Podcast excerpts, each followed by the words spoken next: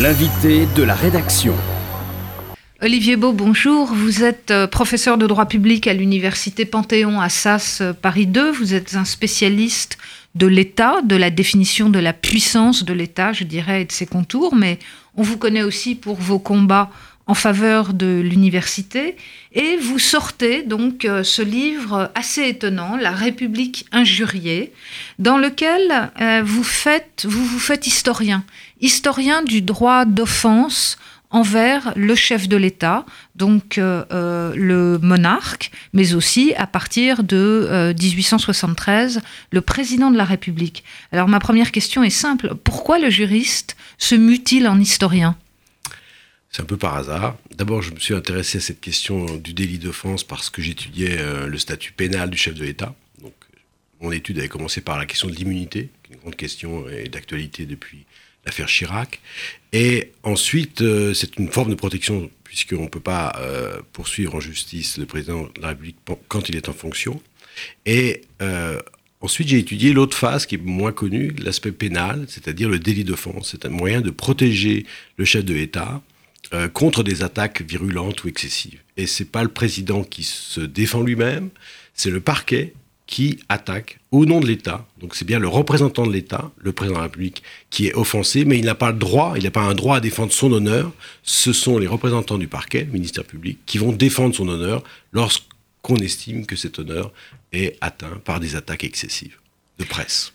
Alors, euh, on ne va pas refaire toute l'historique du droit d'offense, et c'est un livre extrêmement érudit, mais c'est aussi un livre qui intéresse, je dirais, par euh, les aspects euh, inédits, les aspects inconnus qu'il nous révèle de l'histoire française et finalement de ces relations, de ces luttes de, de pouvoir entre la justice, le politique et la presse, puisque euh, les choses passent euh, par, euh, par la liberté de la presse. Et donc, vous avez découvert des archives que vous nous révélez. je voudrais que vous nous disiez, sans faire donc la continuité de, de l'histoire, mais parlez-nous par exemple de Pétain. Qu'est-ce qui se passe? Qu'est-ce qui se passe au moment du gouvernement de Vichy? Qu'est-ce que vous avez découvert sur Pétain? Alors, je suis, obligé de parler un peu avant Pétain. Donc, la loi, euh, la grande loi relative à la liberté de la presse, c'est 1881. C'est elle qui prévoit le délit de France. Donc, il y a un paradoxe. C'est une loi libérale, mais on on, sanctionne, on pénalise ceux qui abusent de la liberté d'expression, soit par l'offense, soit par l'injure, soit par la diffamation. Et c'est une loi libérale aussi, dans la mesure où c'est la cour d'assises, donc les jurés, c'est un délit politique, ce sont les jurés qui vont juger l'affaire, et non pas des magistrats professionnels. Et on considère en général que c'est un progrès, puisque seuls des citoyens peuvent juger d'autres citoyens lorsqu'il s'agit de délits politiques, par par la nature. Donc le, premier grand changement en 1940, c'est que ce ne sont plus les jurés, la cour d'assises qui est compétente, ce, sont les magistrats professionnels, les tribunaux correctionnels. Donc la première réforme que fait Pétain en 1940, la loi d'octobre 40, c'est de changer la compétence. Et la deuxième réforme, tout aussi importante, c'est de réprimer beaucoup plus sévèrement l'offense, puisque la peine peut aller jusqu'à deux ans de prison. Et ce que je montre dans le livre, c'est qu'il y a eu souvent des peines lourdes pour des gens qui insultaient Pétain. Ils, avaient, ils, ils étaient en général condamnés à plusieurs mois de prison, voire un ou deux ans de prison. Et ça, c'est évidemment euh, une, répression très forte. Euh, ce que j'ai ici voulu montrer, c'est qu'il ne s'agit plus ici du président de la République, il s'agit du chef de l'État. Donc on change totalement de, de registre, on n'est plus dans un délit républicain, il s'agit plus de défendre la République à travers son représentant, il s'agit de défendre l'État de Vichy à travers son représentant, le maréchal Pétain. Et donc ça nous dit bien qu'il y a une identification entre euh, la personne du maréchal et euh, le gouvernement de Vichy euh, et l'État national, l'État français. Par la force des choses, puisque sous Vichy, on a affaire à une dictature. Juridiquement, c'est une dictature, puisque vous avez un, chef de l'État, Pétain, qui cumule tous les pouvoirs. il a le pouvoir constituant, il fait des actes constitutionnels à répétition, et puis ensuite, il, exerce le pouvoir législatif et le pouvoir exécutif. Donc on a vraiment un dictateur. Donc tout remonte à lui, tout lui est imputé. Et c'est ce qui est intéressant dans les cas que j'ai analysés, c'est que ce sont des délits de parole publique. La presse est censurée. Ce qui est par contre, la loi de 1981 sanctionne les paroles publiques. Quand on insulte le président, c'est une parole publique dans la rue, dans les cafés, dans les magasins. Et on voit sous Vichy la frustration euh, la colère euh, des citoyens se retourner contre le maréchal Pétain, qu'on accuse de tous les maux, pas seulement de la collaboration, pas seulement des, reproches politiques, mais aussi euh, on lui reproche par exemple le, le fait que les gens ont faim Et donc les gens se, se vengent en quelque sorte en l'attaquant. Et ils sont poursuivis systématiquement. Alors une autre période où euh, ce délit d'offense a été euh, euh, mis en œuvre de façon intensive, vous le montrez, c'est le moment de la guerre d'Algérie, à partir du moment où De Gaulle revient au pouvoir. Alors c'est un moment que je connaissais, mais j'ignorais pas, j'ignorais la, portée de, ces affaires. En réalité, ce qui se passe entre 1959 et 69, lorsque De Gaulle est au pouvoir, c'est qu'il est l'objet d'attaques extrêmement violentes de la presse nationaliste d'extrême droite. Rivarol, par exemple, ou minutes. Et euh, il va se défendre. Il va, euh, il va autoriser le parquet, puisque le parquet agit, mais il agit toujours sur autorisation du président. Il est évidemment hors de question qu'un procureur euh, attaque un, une, un, journaliste sans en référer à son garde des Sceaux, qui lui-même en réfère au président de la République.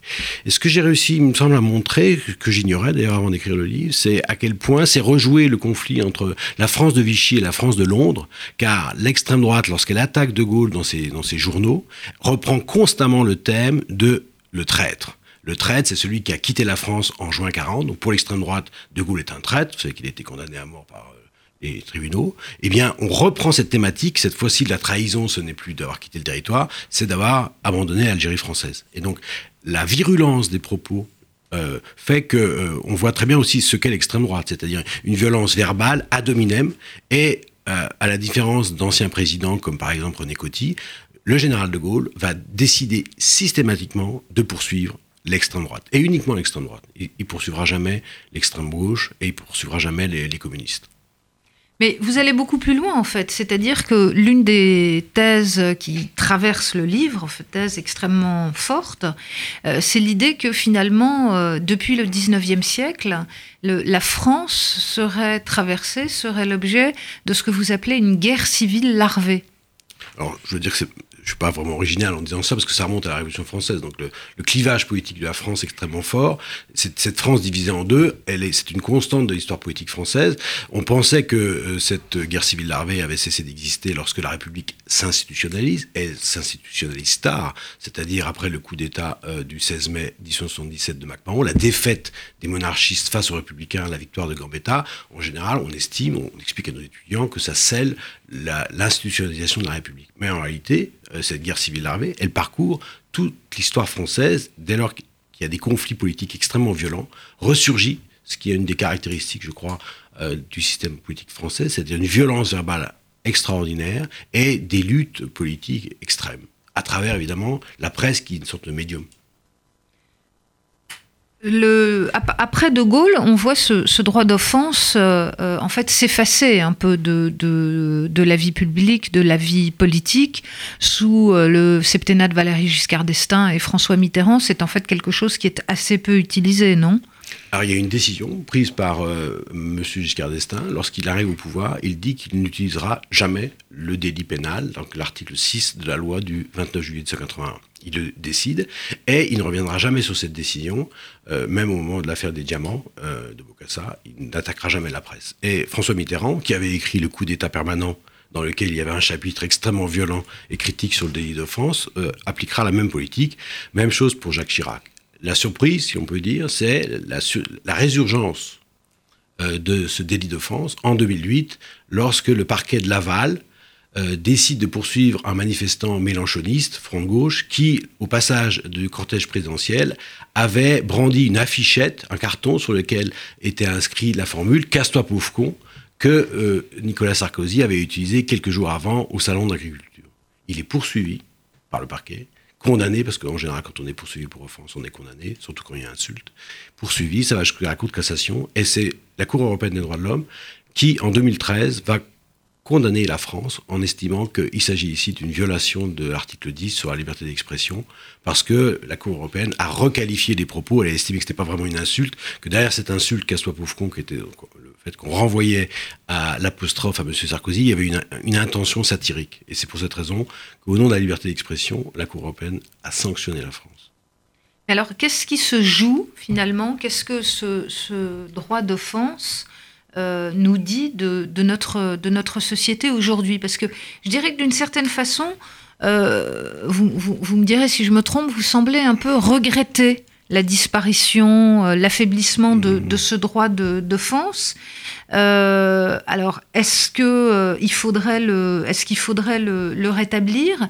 Et finalement, qu'est-ce qui se joue de l'image du chef de l'État et de son lien avec nos institutions? Alors, euh, c'est la conclusion qui est effectivement un peu ambiguë, on l'a déjà signalé. Euh, je ne voudrais pas donner l'impression que je regrette le délit d'offense tel qu'il a été utilisé par le général de Gaulle, parce que tel qu'il a été utilisé par le général de Gaulle, soit cinquième et par les juges, c'est un délit qui devient un délit d'opinion parce que c'est un peu technique, mais il faut expliquer aux éditeurs. Euh, le délit d'offense, au départ, c'était à la fois l'injure ou la diffamation. Et le juge, à partir de 1960, la Cour de cassation, interprète très extensivement cette notion d'offense et considère que la, simple moquerie railleuse ou l'irrévérence peut être constitutive d'une offense. Donc il suffit de se moquer euh, très méchamment du chef de l'État pour être condamné pour offense. Donc c'est un peu plus compliqué que cela. Je ne suis pas forcément pour le retour au délit d'offense, je suis en revanche préoccupé par la violence verbale qui euh, est en train de monter à l'égard des institutions, pas seulement du chef de l'État, des ministres, des gouvernants, des élus. Je trouve pour ma part extrêmement grave ce qui s'est passé récemment à propos des mouvements des Gilets jaunes, lorsque des députés ou des sénateurs ont été menacés à leur domicile, à leur domicile, par des Gilets jaunes. Je trouve ça extrêmement dangereux pour les institutions. C'est simplement, euh, il faut bien comprendre qu'on a des élus, il faut les respecter, il faut amener. Donc je suis inquiet de voir que pour certains, la démocratisation signifie surtout la démocratisation d'insultes, comme s'il y avait un droit du citoyen à insulter euh, ses représentants. Ça me semble absolument pas bon pour la démocratie. J'aimerais poser une question en tant que du 19e siècle et de Balzac en particulier. Quelle différence entre la satire et l'insulte? Alors, en général, une, satire n'est pas euh, n'est pas une insulte. C'est-à-dire, l'insulte, c'est un, c'est une, c'est une expression euh, qui euh, vise à salir quelqu'un sans, il n'y a aucune justification, rationalisation. Par exemple, la différence avec la diffamation, c'est que il y a la diffamation, il y a un fait précis qui concerne quelqu'un. Donc, on va savoir si c'est diffamatoire ou non, si ça porte atteinte ou à l'honneur. Euh, tandis qu'une insulte, c'est un propos euh, injurieux qui forcément euh, porte atteinte à, l'honneur. Donc la satire, à mon avis, entrera dans une autre catégorie. On peut se poser la question si, quelquefois la satire est, diffamatoire. La question s'est posée sous, De Gaulle. J'examine un chapitre sur l'humour d'extrême droite, sur les, les la caricature, la caricature. Eh bien, sous la présidence gaulienne, les caricaturistes d'extrême droite euh, ont été régulièrement condamnés. je cite les deux, les deux meilleurs, parce qu'il y a caricaturistes et caricaturistes. Les deux meilleurs étaient Pierre Pinatel et Benjamin Guitonneau, Ben. Euh, les deux ont été condamnés pour des propos offensants, pour des dessins offensants que, qui figurent à la, en annexe du livre. Donc euh, on voit très bien que même sous De Gaulle, la satire peut être condamnée. Le pamphlet, parce que le pamphlet, on peut dire que c'est une expression forcément exagérée. Mm. Eh bien, il y a eu des pamphlets très remarquables contre De Gaulle, notamment celui de Jacques Laurent, qui, qui avait fait écrire ce livre sur Mauriac et De Gaulle, Jacques Laurent, c'est le procès le plus connu, a été condamné pour offense en raison de ce livre qui est effectivement d'une méchanceté incroyable euh, à l'égard du général de Gaulle. Non, parce que j'étais hier à l'exposition Grandville à la maison de Balzac, et Grandville a été obligé de s'arrêter de faire des caricatures politiques à la suite d'une loi sur la presse. Et à partir de là, il est devenu simple illustrateur alors que c'était quand même un grand, un grand satiriste, ah un grand caricaturiste. Avant la loi de 1881, effectivement, la, presse était euh, très souvent attaquée. Avait notamment sur la restauration, la monarchie juillet, l'offense au roi, qui était une offense au roi, et euh, beaucoup de... Bah, les fameuses poires de Louis-Philippe. Les gens étaient systématiquement condamnés parce que c'était de la raillerie. Hmm. Donc c'est pour ça qu'il y a une sorte donc, il y a toutes euh, les nuances, raillerie, satire, caricature, diffamation, insulte. Il y a vraiment toute une gamme. il y a une palette, mais après, c'est le juge qui tranche. C'est tout le problème de savoir qui va trancher, si on est encore dans la liberté d'expression ou si on est dans l'abus. moi aussi, je vais me mêler. Hein. Je, vais, je, vais, moi aussi poser des questions, mais il faut dire que le propos est tout à fait, euh, est tout à fait passionnant et puis qu'il nous concerne évidemment euh, au, premier chef. Dans le monde d'Internet, euh, où certains sont masqués, certains viennent de l'étranger, enfin certains postes, hein, je, parle des mmh. postes viennent de l'étranger. Qu'en est-il du droit français? C'est-à-dire, est-ce que ce droit peut, s'appliquer ou pas? Si une injure est faite euh, particulièrement violente et virulente euh, euh, à l'endroit du, président de la République, est-ce que le parquet peut agir, ne pas agir? Comment est-ce que ça se passe finalement? On se trouve face à une nébuleuse là. On peut. Alors, il y a tout un problème de compétence. Je suis pas spécialiste de questions, et c'est pointu, questions d'Internet et droit pénal notamment, mais ce que je peux vous dire, c'est que déjà sous De Gaulle, il y a eu des cas intéressant de caricaturistes étrangers, notamment les Anglais, qui ont fait des caricatures féroces. Et Le Monde, un article du Monde, euh, relève que les, les que la, presse, non, c'était la télévision anglaise, avait fait un reportage insultant pour le chef de l'État. Ça se passe à Londres. Là évidemment, le délit d'offense ne peut pas s'appliquer parce qu'on est dans un autre pays. Donc les caricaturistes étrangers ont eu le droit de se moquer très méchamment du général de Gaulle, et c'est ce que disaient les caricaturistes français d'extrême droite. Pourquoi on n'a pas le droit de se moquer du chef de l'État Puisque les étrangers ont le droit. C'est du droit, c'est simplement parle. Ensuite, pour le droit à Internet, si on arrive à localiser l'infraction, si elle est considérée comme relevant de la compétence du juge français, à ce moment-là, le droit de délit d'offense s'applique. Je dois quand même préciser, parce que je ne l'ai pas fait tout à l'heure, que ce délit d'offense a été supprimé le 5 août 2013. Donc on n'a plus de délit d'offense aujourd'hui. On a simplement le chef de l'État peut se défendre comme les ministres c'est-à-dire qu'il peut euh, invoquer soit l'injure publique, soit la diffamation publique. Et il pourrait le faire. Et dans le dernier chapitre du livre, je, montre qu'il y a une sorte de contradiction dans la, position de l'actuel président, qui a voulu restaurer, comme vous le savez, la dignité présidentielle. Rappelez-vous qu'il avait refusé de se faire tutoyer par un lycéen au Mont-Saint-Valérien. Et d'un autre côté, le fait que, euh, pour l'instant, à ma connaissance du moins, euh, il n'y a pas eu de poursuite, il y a eu simplement des rappels à la loi pour des gens qui ont littéralement insulté euh, le chef de l'État. Il y a eu également aussi un billet absolument scandaleux de Michel Onfray sur son blog, euh, qui était à mon avis tout à fait offensant au sens ancien du terme. Et, à ma connaissance, il n'y a pas eu de poursuite. Euh, parce que là, il y a une question d'équilibre politique.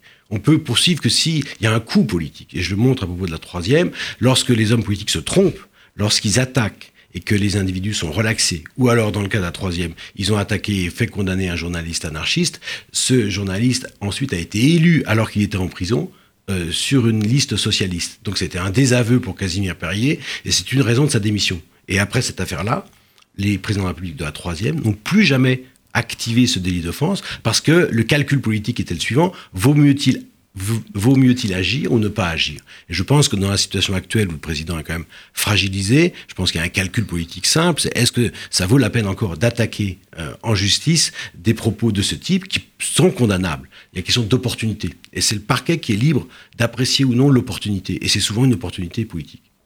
Mais qu'est-ce qui se passe, par exemple, quand euh, deux militants écologistes donc euh, décrochent le portrait du président de la République dans une mairie? Alors, pour euh, Donc il n'y a pas Oui. Alors, euh, euh, auparavant, il y avait ce qu'on appelle l'offense par geste. J'ai oublié de dire tout à l'heure que sous Vichy, le maréchal Pétain a réintroduit en 1941, pas en 40, mais en 41, la loi sanctionnant l'offense par geste. Pourquoi? Parce que sous Vichy, on, on lacérait, on déchirait le portrait de Pétain. Ça, c'est une offense par geste parce que c'est pas du tout de l'écrit, c'est pas une parole, mais c'est un geste. Et donc, on, aurait pu assimiler le décrochage euh, du portrait de M. Macron euh, à une offense par geste, mais qui a été supprimée euh, après le régime de Vichy. De toute façon, l'offense a été supprimée. Donc, du point de vue, si vous voulez, théorique, on pourrait effectivement conceptualiser ça, ce, ce décrochage, comme étant une sorte d'offense au chef de l'État, si le délit existait encore. Donc, là, le parquet a inventé une, beaucoup de délits pénaux, et donc ils ont trouvé vol en réunion pour sanctionner. Par ailleurs, comme vous le savez, tous les juristes l'ont dit, le jugement est extrêmement critiquable euh, parce que le juge a, simplement oublié de faire du droit il a fait de la politique et en général, on ne demande pas ça à un juge. Absolument. Alors, qu'est-ce qui se passe aussi quand euh, euh, un président étranger, par exemple, euh, demande, comme ça a été le cas pour le président turc Erdogan, euh, qui a demandé à Madame Merkel de poursuivre un journaliste allemand pour euh, offense donc à sa à sa personne. Oui, c'est l'affaire Bommermann, qui est un mm-hmm. satiriste qui a écrit un poème extrêmement virulent à l'égard de.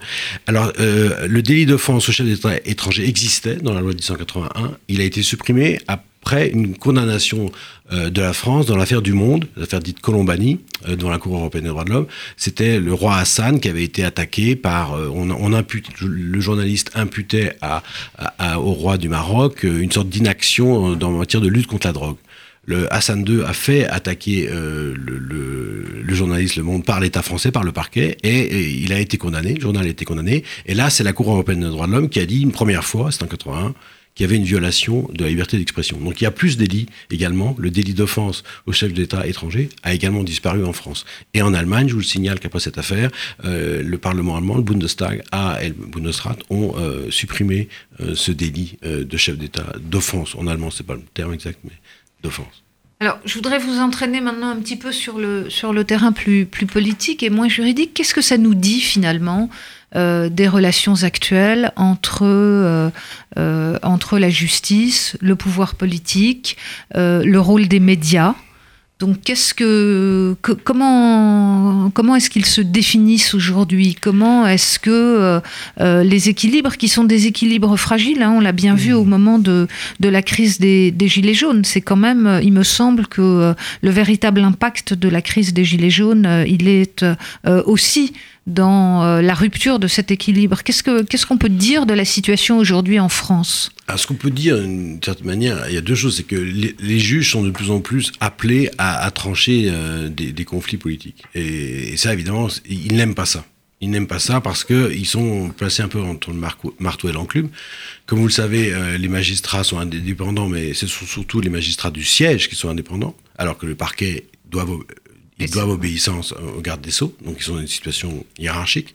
Mais même pour les magistrats du siège, ils n'aiment pas euh, juger les affaires politiques parce que c'est dangereux pour leur carrière. Et c'est un fait, et ce que j'ai démontré, et ça peut se comprendre. Oui, ce sont des fonctionnaires, et ils avancent à l'ancienneté et au mérite, et c'est sûr que quand ils se retrouvent dans une situation de ce type, ils n'aiment pas ça. Et euh, on, l'a très bien vu dans ce que j'ai montré sur le, France, c'est que euh, si les premiers juges peuvent être quelquefois libéraux, ils sont aussi, c'était le cas de la 17e chambre, ils sont ensuite euh, sanctionnés, si on peut dire, leurs jugements sont réformés au niveau de la cour d'appel, et la cour de cassation donne toujours raison au pouvoir. Donc il y a ce, contexte qui fait que les juges sont mal placés.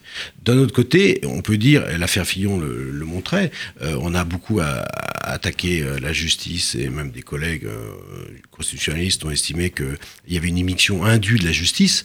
Pour ma part, j'aurais une conception un peu différente. Je ne suis pas du tout favorable à, un pouvoir judiciaire absolu, même je trouve qu'il y a des dangers, je l'ai montré dans le livre sur le contaminé. En revanche, j'estime que lorsqu'on a affaire à une sorte de criminalité gouvernante, il faut... Euh, le cas topique, c'est par exemple les détournements de fonds publics. Et la question, par exemple, du Parlement, on a assez peu parlé. Il y a eu l'affaire des, de la caisse noire des, sénateurs euh, qui ont utilisé une caisse noire. Ils ont été condamnés euh, par euh, la, Cour de cassation à estimer qu'il y avait un détournement de fonds publics. Donc ça posait une vraie question juridique. Est-ce que le juge peut ici s'immiscer dans le fonctionnement interne d'une assemblée, le Sénat, qui gère mal ses, ses, deniers publics, puisque des sénateurs ont réussi à s'octroyer pratiquement 5 000 euros par mois en, raison de cette caisse noire. Et, la, Cour de cassation, la Chambre criminelle, a estimé, avec une interprétation je trouve extensive, mais finalement pas illégitime, elle a estimé qu'il y avait un cas topique de détournement des fonds publics. Et là, ça me paraît effectivement une intervention plutôt saine de la justice qui vient remettre en place les hommes politiques. Et le vrai problème, c'est pourquoi c'est pas le Parlement lui-même, pourquoi c'est pas au sein du Parlement qui a une sorte de déontologie ou de police interne qui euh, interdisent de tels fonctionnements. Donc c'est parce qu'il y a des dysfonctionnements euh, de la part des hommes politiques que la justice vient combler un manque qui est l'absence d'autocontrôle de la part euh, des chambres. Donc de ce point de vue-là, je dirais, de manière peut-être une sorte de compromis, que c'est un pis-aller. Il vaut mieux une intervention de la justice que pas du tout. Surtout du point de vue des citoyens. Oui, mais alors du coup, je vais me faire un peu euh, l'avocat du diable, c'est-à-dire, est-ce que ça n'est pas une soumission du politique au judiciaire? Et est-ce que le judiciaire lui-même n'est pas victime, euh, je dirais, de l'esprit du temps et euh, de cette euh, volonté de, transparence qui fait que, au bout du compte, peut-être que plus aucun citoyen ne voudra devenir un homme politique parce que la loi évolue tout le temps, il est très dur d'y satisfaire, il est très dur également de, je veux dire, il y a dans la vie politique, il y a des compromis, il y a des actions qui demandent des, compromis. On le voit bien dans les affaires militaires d'ailleurs. Hein, euh, euh, et là, je pense euh, évidemment à l'affaire de, de, Karachi. Donc, il y a un moment, je dirais, où, si vous voulez, il y a la justice, le judiciaire, la transparence d'un côté, et puis il y a les affaires d'État d'un autre côté. Donc est-ce qu'on ne va pas arriver à un déséquilibre tel qui fait que finalement plus personne ne voudra rentrer en politique et que euh, pour avoir sanctionné des hommes politiques qui effectivement ont été peu soucieux des deniers publics ou euh, des comptes à rendre euh, à, à leurs concitoyens, on va en avoir des encore plus mauvais, puisque ce seront les seuls qui finalement voudront bien embrasser la cause politique. Oui, c'est une question fondamentale, un peu abyssale. Euh, moi, j'ai un point de vue, euh, j'ai un peu évolué. D'une certaine manière, je pense qu'il faut distinguer deux types d'affaires. Il y a ce que j'appelle les affaires euh, de la criminalité gouvernante, quand des gouvernants se comportent comme s'ils étaient des criminels de droit commun, des délinquants de droit commun. Le, cas que j'ai cité de, de détournement de fonds publics ou de corruption, ou de concussion, etc. Tous ces cas qui sont prévus par le code pénal. Je vois pas ce qui protège ici les, les hommes politiques. Ils doivent être intègres, ça me paraît le minimum. Même, ils doivent être intègres. Euh, et ensuite, il y a les affaires, celle que j'avais étudiée, l'affaire du sang contaminé, où c'est une affaire de mauvaise gestion du ministère. Et là, je suis très réticent à l'intervention des juges, parce que les juges, euh, en général, ne connaissent rien à l'action politique et administrative. Donc, moi, c'est pour ça que j'avais critiqué de façon très virulente euh, cette, procédure, qui était évident, c'était pas très habile de ma part, parce que tout le monde était pour le, fait de juger les ministres, mais en tout cas, j'avais trouvé que c'était, euh, du point de vue juridique, un non-sens absolu de vouloir faire intervenir les juges dans le contrôle a posteriori, a posteriori de décisions politiques. Et là, ce qui manque, ce qui est le problème de la France, c'est l'absence de contrôle du Parlement. C'est parce qu'on a un Parlement trop effacé aujourd'hui qu'on voit le juge. Si le juge apparaît aussi comme une force politique aujourd'hui, c'est parce qu'il y a un affaissement euh, du Parlement. C'est ça le vrai problème. Donc il faut raisonner de manière un peu systémique ou globale en disant voilà le problème, le juge, il joue un rôle qu'il est amené à jouer parce que l'autre euh, institution, le Parlement, ne le joue pas. Et donc euh, la réforme de 2008 n'a pas changé grand-chose. vous mettre dans, dans, la Constitution que le rôle du Parlement est de contrôler le gouvernement. Dans les faits, le Parlement, par exemple, ne contrôle pas du tout l'administration. C'est un, un des gros problèmes français. On a une administration qui est en roue libre. Donc ça, c'est un problème. Alors après arrive le scandale. Alors dès qu'il y a le scandale, ou prétendu scandale, vous avez la machine, ce que j'appelle le duo infernal dans ce contaminé, les la presse et les médias. Et donc, duo infernal parce qu'on respecte pas le secret d'instruction. Vous avez les, juges euh, ou je ne sais qui euh, qui euh, transmettent à la presse toutes les informations, ce qui est pas normal non plus. Donc on a tout un système qui ne va pas. Donc, s'il y a une réforme à, faire en France, il paraît qu'elle est impossible, mais c'est un problème, c'est le secret d'instruction. Pourquoi est-ce qu'il n'est pas du tout respecté? Vous allez en, Angleterre, qui est un pays qui a une tradition juridique, le contempt of court, c'est gravissime. C'est gravissime. Quand vous euh, violez le secret d'instruction, c'est gravissime pour les journalistes. En France, ça n'existe pas. Donc, on a un vrai problème. Bien, bah écoutez, merci beaucoup euh, Olivier Beau. Donc je rappelle le titre de votre livre, La République injuriée. Et nos auditeurs auront compris qu'ils y trouveront euh, à la fois un formidable livre d'histoire et une réflexion sur euh, l'état actuel des institutions. Merci beaucoup. Merci beaucoup. Retrouvez l'invité de la rédaction sur radio-rcj.info.